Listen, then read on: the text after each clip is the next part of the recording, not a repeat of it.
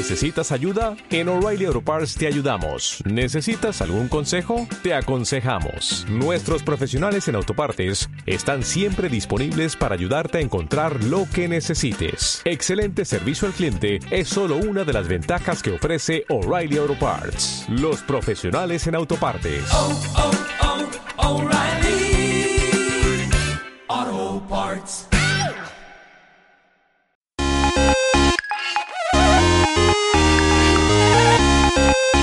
Educación, Ciudadanía y Bienestar Digital. Un podcast de pantallas amigas presentado por Begoña Beristain.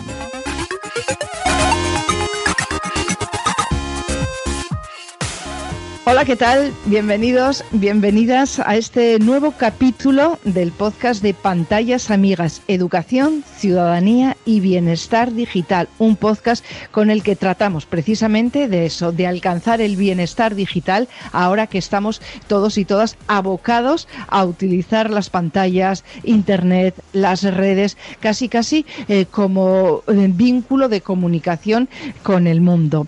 Hoy nos vamos a centrar en una franja muy, muy concreta de edad. A veces pensamos de 0 a 6 años utilizar pantallas solo de manera testimonial. Bueno, pues desgraciadamente no se utilizan solo de manera testimonial las pantallas en esa franja de edad. Y esto lo sabe muy bien nuestra invitada de hoy. Ella es Ana Ramis. Es madre, es maestra, pedagoga. Ha trabajado en la escuela y en la universidad, pero sobre todo ha estado siempre al lado de madres y padres asesorándoles en cuestiones educativas e impulsando diversos programas de acción compartida entre familias y docentes. Hoy vamos a hablar con Ana Ramis y además em, vamos a centrarnos, eh, vamos a llegar hasta los seis años de edad, pero vamos a centrarnos también en de 0 a 3 nada de pantallas, porque ese es eh, precisamente el título de uno de sus trabajos, de uno de sus libros. Ana Ramis, ¿qué tal? Bienvenida. ¿Qué tal? Encantada de estar con vosotros. Bueno, decía yo que las pantallas en esta franja de edad suele ser de uso, o creemos que es de uso testimonial, pero no hay más que mirar alrededor para ver que esto de testimonial ya está quedando lejos, ¿no? Muy lejos. Quedaba lejos antes de la pandemia y ahora queda lejísimo. O sea, que ha tenido Hay un efecto la pandemia. Sí, sí, hay efecto pandemia y pantallas con, con los bebés. Sí, oye Ana, ¿por qué tú decidiste que esta franja de edad había que eh, explicarla un poco más, había que acercarse a los padres y las madres para decirles cuidado? Y ponías en interrogante eso de nada de pantallas. Bueno, pues explícanos por qué eh, decidiste centrarte en esta franja de edad. Mira, ah, mi trabajo me, me ha llevado a tener la, la superventaja, interpreto yo, de tener un pie puesto entre los docentes o los trabajadores sociales o entre los profesionales que se dedican a atender a niños y niñas pequeños y a tener otro pie puesto eh, en entornos familiares, haciendo grupos, asesoramientos y formaciones en asociaciones de padres y, y- movimientos de papás y mamás. Entonces, mm, para mí esto es una ventaja porque leo lo que le está pasando a los niños desde los dos ámbitos y en esta experiencia mía de ir paseándome pues, por grupos de docentes y grupos de papás y mamás, cada vez aparecía con más fuerza la presencia de pantallas, eh, nada cuestionada, sino asimilándola con, con toda la naturalidad en la vida de los niños y de los bebés. Es decir, cuando hacíamos grupos de madres, sobre todo en escuelas infantil, eh, guarderías de, de críos pequeñísimos, pues aparecían las pantallas con una naturalidad y, se manejaban las mamás y pues como que son tan facilitadoras de todo, qué bien, qué estupendo, ¿no? Y esto a mí me alarmaba un poco. Y además, perdóname Ana, eso que estás diciendo de cómo veías a las mamás eh, que eh, dejaban tranquilamente las pantallas a sus hijos, y es que eh, yo me atrevería a decir que lo hacen con orgullo. De mira qué listo es mi niño, mi niña, cómo maneja la pantalla siendo tan pequeño. Ahí hay un punto de orgullo también, ¿verdad? es un punto de orgullo porque se basa en una creencia, que un tópico social que hemos asimilado ah, automáticamente, sin cuestionarlo, como tampoco se cuestiona el poner pantallas para los niños. Y esa creencia es que nuestros hijos ahora son nativos digitales. Eso es. Como si ya nacieran con un cerebro distinto, configurado de una forma especial, para que las pantallas les sean nada, pan comido. Es que ya nacen con predisposición para ellas. Y claro, ¿qué le vamos a hacer? Si su cerebro es tan espabilado, pues no, no lo vamos a frenar.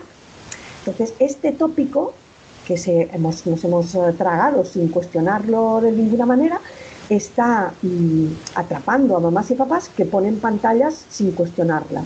Sí, y además, fíjate. que me llamó la atención. Sí, eh, dices eso de que creemos que como los bebés son nativos digitales, hay que dejarles con las pantallas y además eh, creemos que cuanto antes empiecen, más ventaja tendrán en el futuro, ¿no? Otro Como vemos y sabemos y nos hacen intuir que en la mayoría de profesiones de futuro las pantallas van a estar sí o sí, pues cuanto antes empiecen mejor. Este es otro tópico educativo, cuanto antes empiecen mejor, que, ha impulsado a hacer mm, auténticos disparates, como si la infancia tuviera que acortarse para ganarle tiempo a no sé qué. Como si la vida acortando la infancia pues ganara más autenticidad cuando todos los psicólogos de, de, hace, bueno, del 19, del 20, del siglo XXI nos están informando que la infancia es una etapa importantísima porque si alguna cosa pasa es que grabamos, vamos a utilizar terminología tecnológica, grabamos el disco duro de quién vamos a ser durante toda nuestra vida. Y sobre todo, sobre todo, en los tres primeros años. Sí. Ahora vamos a ir a ese cerebro de los bebés y de niños tan pequeñitos como los que van de 0 a 6 años, eh, pero fíjate, creo que también eh, los medios de, de, comunicación y en este caso concretamente la televisión también está teniendo una importante influencia en todo esto. Es habitual ver en programas de televisión de estos que se dedican al zapping y a poner vídeos graciosos, parece que hace mucha gracia ver a los niños, hace muy poquito ve a unas imágenes de un niño que estaba jugando con la tablet de uno de sus eh, padres y, le, cada vez que entraba una llamada directamente la rechazaba. Y aquello era un motivo como de alegría. Fíjate, él como quiere seguir jugando, rechaza las llamadas y lo sabe hacer casi de manera natural. Y ese vídeo se pasaba por la televisión y los y las tertulianas lo celebraban con mucha alegría lo listo que era ese niño, ¿no?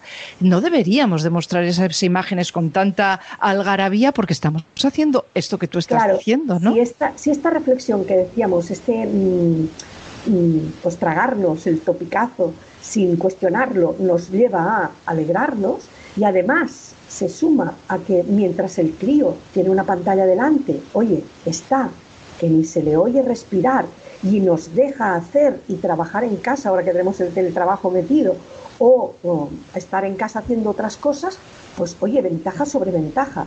Tengo a un niño inteligentísimo que tiene un año y ya me rechaza las llamadas que entran, fíjate tú, este va para ingeniero y además es monísimo, un encanto porque le pones la tablet y oye, desaparece el crío. Claro. Pues dos ventajas, ya tenemos a los papás no contentos, requete contentos. Eso Los abuelitos, pues alucinados porque esto a vuestra edad no lo hacíais, pero ahora los niños de ahora ya nacen con algo especial, pues vamos tragándonos el, el, el topicazo y ahí tienes a un niño de menos de tres años que debería estar moviéndose, tocando, experimentando, mirando, dando la lata, interaccionando verbalmente, interaccionando visualmente, mm, descubriendo el mundo, descubriendo quién es él y qué, qué relaciones son las que le dan un entorno seguro, que le aparcamos, le abducimos y le dejamos en una esfera virtual que le atrae mucho,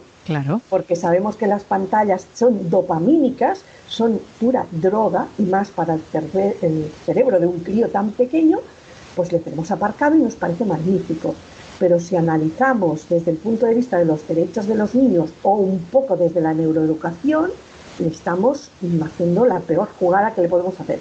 Sí, el cerebro de un niño, de una niña, entre, en esos primeros años de su vida, necesita, dicen los expertos, eh, crear entornos enriquecidos para el desarrollo de su propio cerebro. Y esos entornos se generan con eso que estabas diciendo, Ana, eh, activando las relaciones sociales, interactuando con otras personas, pero en ningún caso yéndose a un mundo virtual y lejano, ¿no? Estamos incluso haciendo daño al desarrollo de su propio cerebro Sí, sí, eso es una cuestión de salud. Es, decir, mm, así como el tema de la, de la alimentación ha entrado con fuerza y, por ejemplo, el tema de la lactancia materna ha, tomado pues, todo el espacio que debía tomar y cómo debemos introducir los primeros alimentos a, para los niños, eh, los regímenes estos de, de, BBT, de, alimentos sólidos, de qué tipo de alimentos vamos a introducir primero.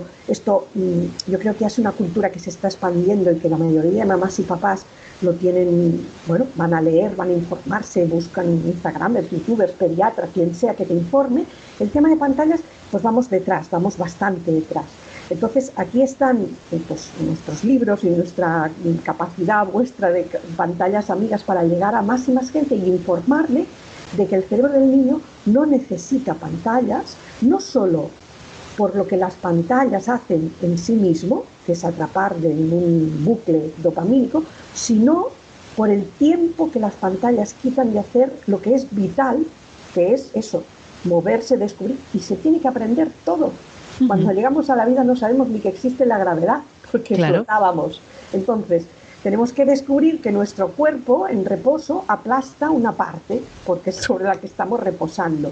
Y esto no es baladí, tenemos que aprender a hablar y a caminar. Fíjate que en un año pasamos de ser un pedacito de carne que inspira pues ternura, Sí. que es nuestra arma cuando llegamos al mundo, a ser un crío que interacciona, prehabla, escucha y entiende y se mueve y se desplaza donde quiere. En un año los las mamás y los papás saben que tienen que cambiar eh, como tienen la disposición en casa. ¿Por qué? Porque este crío que anda nos lo puede tocar todo. Entonces, esto es un aprendizaje riquísimo que se tiene que hacer en un contexto emocional y relacional seguro. ¿Y cómo se proporciona este contexto? Con la interacción y con la mirada. ¿Qué deben liberar los papás y las mamás? Tiempo mirada. Si nuestro hijo llega al mundo y tiene que competir con una pantalla o dos o tres, porque tenemos el móvil pegadito a, y a casi lo vamos a tener como un cyborg, pegado al cuerpo. Sí, sí. Pero luego tenemos la tablet, luego tenemos la tele de fondo, luego tenemos el ordenador abierto porque le trabajamos. Nuestro hijo tiene que competir con cuatro pantallas para llamar la atención. ¿Qué va a hacer? Todo lo que pueda y todos sus recursos cariñosos y tiernecitos, pero todos sus recursos terribles que saben hacer los bebés para llamar la atención, para competir con cuatro pantallas que nos tienen atrapados Claro. a los adultos. Fíjate que me parece todo esto muy interesante yendo a eso que decías de que, el- que los bebés son ahora nativos digitales, es un tópico y una falacia. No son nativos digitales, les digitalizamos al nacer, por eso que decías ahora mm, que eh, no eh, tienen que aprender incluso lo que es la gravedad, no lo tienen que aprender absolutamente, todo. Si no le ponemos la pantalla delante, no van a aprender que la pantalla les genera todo esto. O sea que fíjate qué forma mm, tan sencilla has tenido, ¿no? De derribar ese tópico de que no son nativos digitales, que es un término erróneo, sino que eh, les hacemos digitales. Y no es cuestión de ser alarmista, pero hay datos eh, que desde luego nos ponen los pelos de punta. Dices, consumir pantalla durante dos horas y media al día antes de los tres años tiene consecuencias graves y hay que ponerles nombre a esas consecuencias, Ana. Sí, sí. De hecho, dos y media son la media de horas de consumo ah, que, que analizaron o que encontraron como mediana un estudio del 2019 hecho en Canadá con población durante cinco años. Es decir, siguieron a los papás y las mamás con sus bebés desde que nacían hasta los cinco años y durante este periodo entrevistaban a las mamás y a los papás sobre consumo habitual de pantallas. Las mismas pediatras que publicaron el informe en 2019, seguro que hoy en día este informe ya sería distinto, mm, señalaron cómo el contexto de observación cambiaba.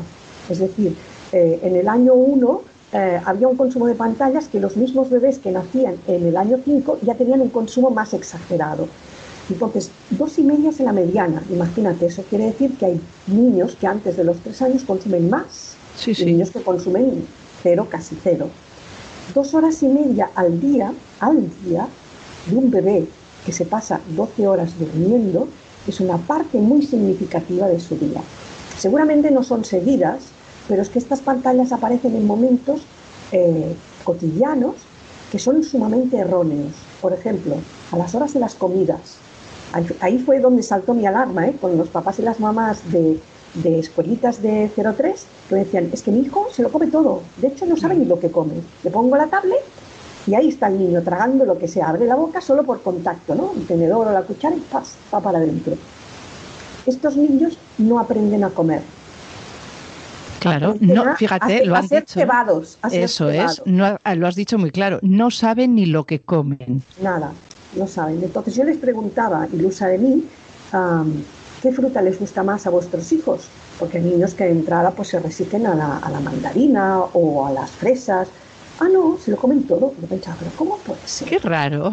Claro, porque la identidad de uno mismo se crea a partir de cosas tan efímeras como yo soy ese al que no le gusta la mandarina, pero le gustan las fresas y, le gusta el melón. Pero me da cosita cuando encuentro las pepitas de la sandía. Y uno se identifica con sí mismo y va creando su identidad con estas pequeñas cosas. Yo soy el que come solo pedacitos de fruta. Yo soy el que habla con mamá y pide más.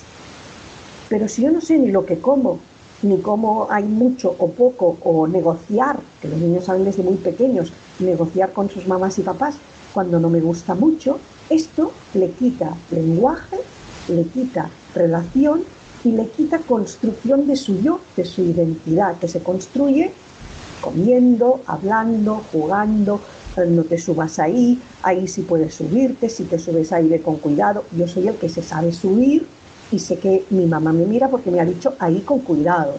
Sí, sí. La mirada de mi mamá me salva. Cuando yo estoy jugando, la mirada de mi mamá está en otra parte. Ni me mira. Claro, fíjate, eh, también estamos eh, muy empeñados en que nuestros hijos y nuestras hijas aprendan a tolerar la frustración. Bueno, pues con las pantallas también les estamos evitando y alejando de ese aprender a tolerar la frustración, porque una pantalla nunca te frustra, porque si algo sale mal, tú lo apagas y vuelves a empezar. Siempre tienes el control y claro, entonces no aprendes a controlar tus emociones. Las pantallas ofrecen este doble riesgo, ¿no? O más. Eh, una que consumes lo que quieres y si el juego no te va bien, pues saltas pantalla y te vas a un bajo, más alto, o se acaba un vídeo, no te gusta este vídeo, deslizas el dedo. De hecho, las tablets, eh, el funcionamiento este tan absolutamente sencillo de las tablets que admiramos, mira mi niño, sabe descartar una llamada, eh, pues fue entrenado con, con chimpancés. Entonces, no es que ni tu niño sea muy listo, es que un chimpancé cuando ve una imagen que no le gusta, pasa el dedo y va a buscar una que le gusta, que son sus plátanos o lo que sea, ¿no? Y se ríe con, lo que ven en la pantalla. Pues no, no, es que nuestros niños sean muy inteligentes, el que es muy inteligente es el fabricante de tablets que coloca tablets incluso a la población infantil. Este es el, el súper inteligente. O los que producen contenidos supuestamente para bebés, que le colocan a las familias, mira, ponle el vídeo, ponle esta música, ponle este canal que es para bebés. No, no, oigan, canales para bebés debería estar prohibido para la OMS, por la OMS, porque Efectivamente. No, no, es lo que necesitan los bebés. Lo, que necesitan es ah, acompañamiento en sus aprendizajes y en sus descubrimientos. No para las comidas, no para tranquilizarles, no para dormirles. Entonces, si quitáramos pantallas en estos tres momentos cotidianos, rebajamos el índice de horas. Eso es. ¿Qué pasa? ¿Qué pasa, Ana, cuando les alejamos de las, de las pantallas? Claro, eh, vemos que pueden empezar a tener muchos beneficios en su desarrollo, pero a nosotros se nos cae la guardería electrónica. Ese es un poco el problema que tenemos, ¿no? Claro. Entonces, lo primero sería a papás y mamás que todavía están a tiempo, que no han, no han, tienen el bebé muy pequeño, no introducirlas. Es decir, Ah, si puedes, como vas a tener que reordenar el comedor o la sala de tu casa para que sea una sala de juegos, quita el televisor. Si tú quieres ver series, las verás con el ordenador en la cama, si es que te queda tiempo y no estés muy dormido. cuando tienes un bebé, se acaba la época de las series porque empiezas otra serie más chula. Entonces, si puedes, quita pantallas, tú como adulto, del contexto donde va a vivir tu hijo. Deja el móvil en el recibidor apaga el sonido, que no te entren avisos, que no te entren sonidos y ves a mirar el móvil, pues si te hace falta porque lo necesitas cada X tiempo, pero no lo tengas en la mano, porque si no tu hijo está compitiendo. Y ve que este móvil que tú tienes en la mano es atractivo, porque tú no lo dejas.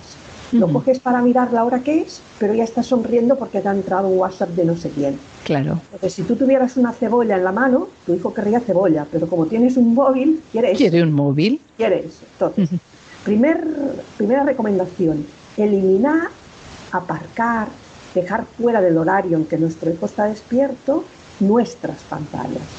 Entonces, no las ven, no las desean, no las introducimos. Consejo 2.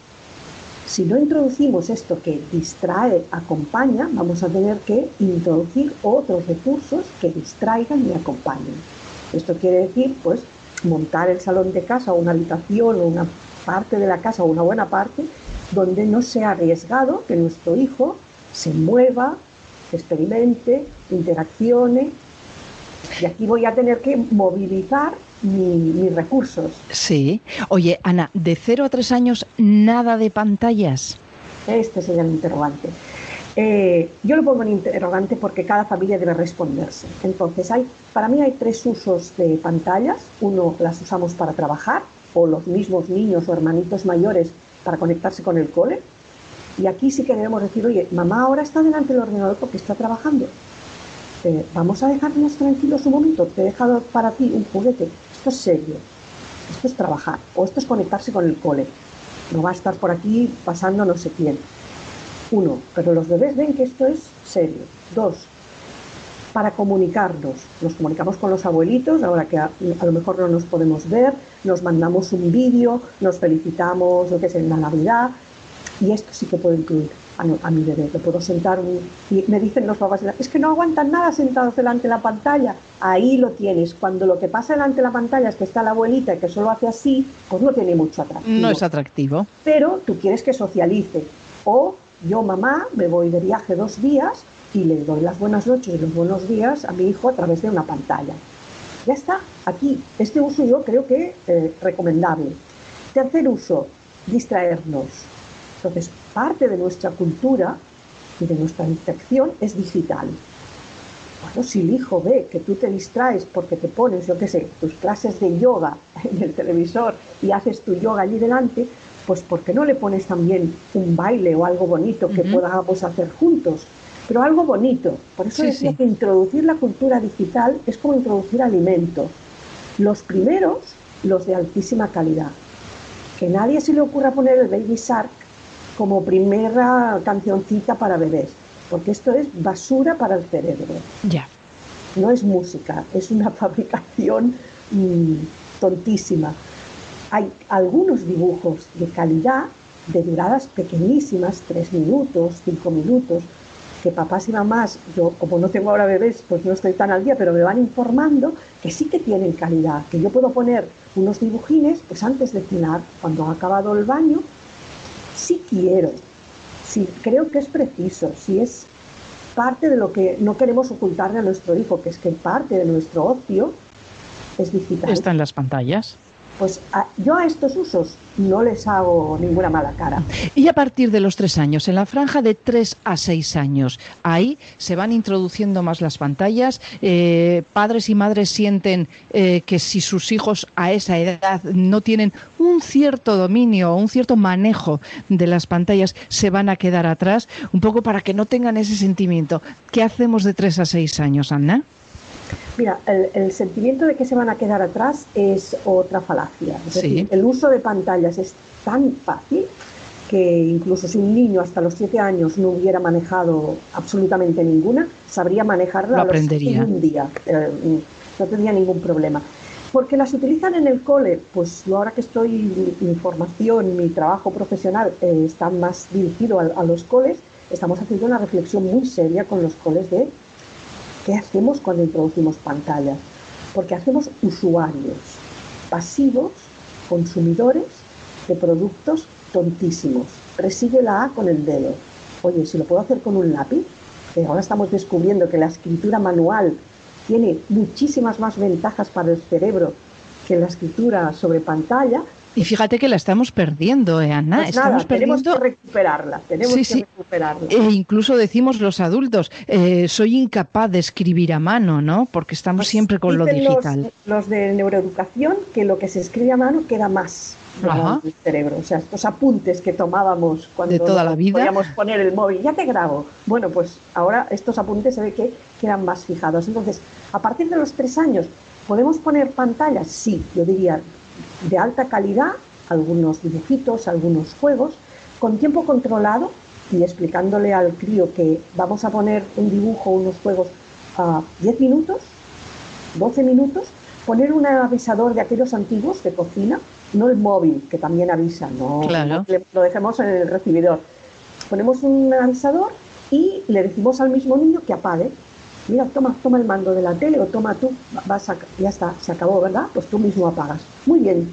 Y tienes una alternativa preparada para cuando se acabe la pantalla, para que no sea, acabamos con la tele, me dejas un ratito el móvil. No, no. Claro. Eh, aquí Ah, por lo que ahora dicen los neuropsicólogos, es más importante que pensemos en cuántas horas hacen cosas que no están delante de pantallas que en cómo vamos a reducir las horas de pantallas que ya han, han- las hemos puesto delante. ¿no? Entonces vamos a tener que hacer crecer todo lo que pueden hacer sin pantallas. Oye, y algo muy importante. sí. acompañados, ¿eh? Antes Ajá. de los seis años, dejar a un crío, evidentemente, un- un- una tablet, un móvil conectado a internet, solo, con el niño solo, jamás. Sí, sí, Porque detrás de un vídeo aparece otro. eso Y es. puede aparecer. Y no sabemos lo que va a aparecer en el siguiente vídeo. Hay un capítulo que me parece muy importante, una de tus consideraciones previas, y es que hay que reconsiderar los derechos de los niños y las niñas en la sociedad digital. Jamás pensamos en esos derechos. Claro, es que los derechos de los niños fueron redactados hace 60 años y Internet no existía. Entonces, cuando, cuando los derechos de los niños recogen que tenemos que proteger a la infancia de explotación, se pensaba de explotación laboral. Pero es que ahora estamos explotando a la infancia como consumidores de productos digitales que les interesa a los productores y distribuidores, pero no interesa pediátricamente ni a nivel de salud. Pues vamos a tener que reformular a nivel de pequeña infancia los derechos de los niños. Decíamos que teníamos que protegerles de, drogas. Bueno, pues si sabemos que las pantallas son dopamínicas y que son como una droga para el cerebro, alguien va a tener que tomar cartas. Y aquí yo movilizo a las mamás y a los papás para que salgamos a la calle o a donde haga falta, porque ¿quién más puede tener interés en velar por los derechos de sus hijos? Eh, les eh, intentamos proteger muchísimo de las drogas con sustancia, pero nos olvidamos de aquellas drogas sin sustancia que tienen todos estos efectos tan perjudiciales que nos estás contando. Tres As importantísimas que son la base del desarrollo y de la relación con nuestros hijos e hijas. Amor, autoridad y autonomía. Sí. La base es el amor, es decir, los hijos lo primero que necesitan es sentirse queridos, sentirse queridos y de mil maneras, ¿eh? respetados. Aquí entra, por ejemplo, el tema de respetar su intimidad. No vamos a colgar fotos del niño en cualquier postura, en cualquier, de cualquier manera, no solo para que les estamos protegiendo de posibles pedófilos, sino porque el derecho a la intimidad lo tiene mm, desde el nacimiento o desde antes, porque ahora ya escampamos fotos de la ecografía. Es cierto. Entonces, la- el amor, la estimación por nuestro hijo tiene que demostrarse de base. Luego está la autoridad.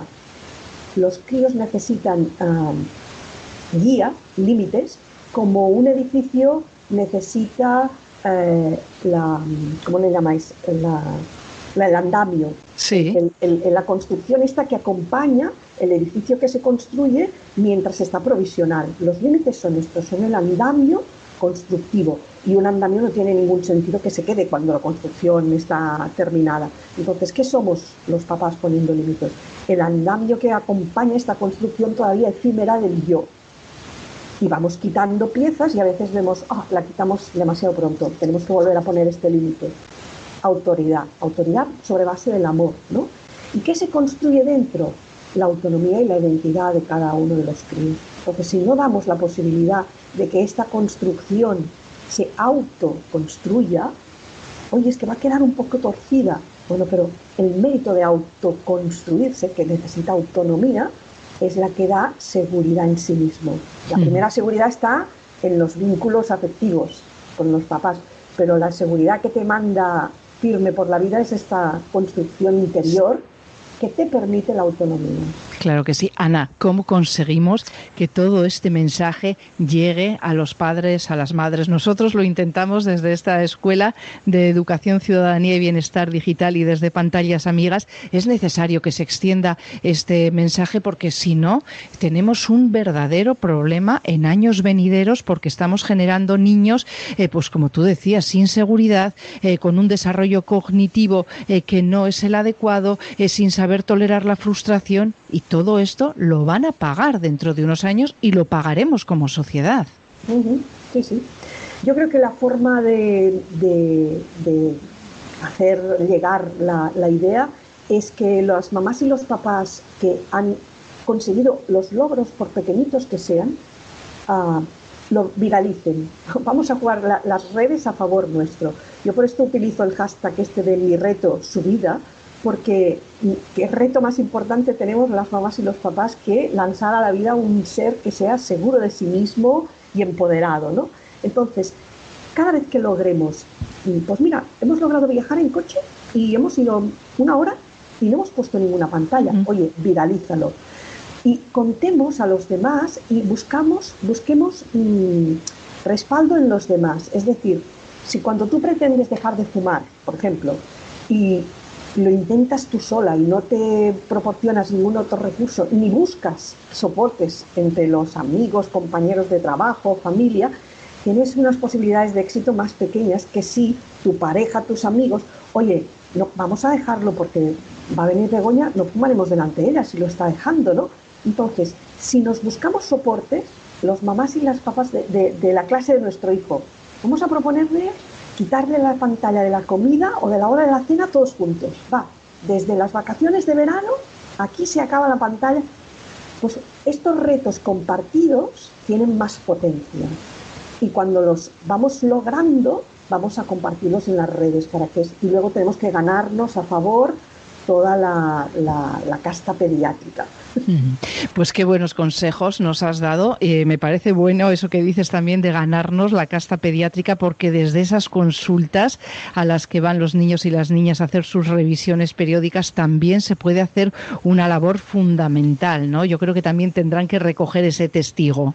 Sí, sí, contamos con ellos. Sí, pues Ana, Ana Ramis, ha sido muy interesante charlar contigo. Muchísimas gracias por estar en este podcast de Pantallas Amigas. Eh, quien quiera eh, ir más al detalle tiene de 0 a 3 nada de pantallas la publicación de Ana Ramis donde encuentra pues muchísimos eh, consejos y muchísimas consideraciones para saber cómo comportarnos con las pantallas y cómo de 0 a 3 años evitarlas salvo esos apuntes que nos ha dado Ana y después introducir introduciéndolas con cabeza porque al final vamos a generar en nuestros hijos y en nuestras hijas una seguridad que es lo que merecen y que además es su derecho.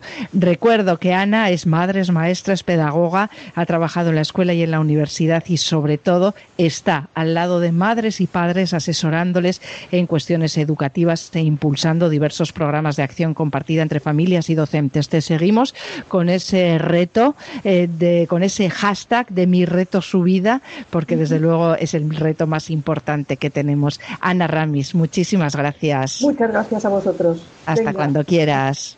Hasta luego. Un abrazo.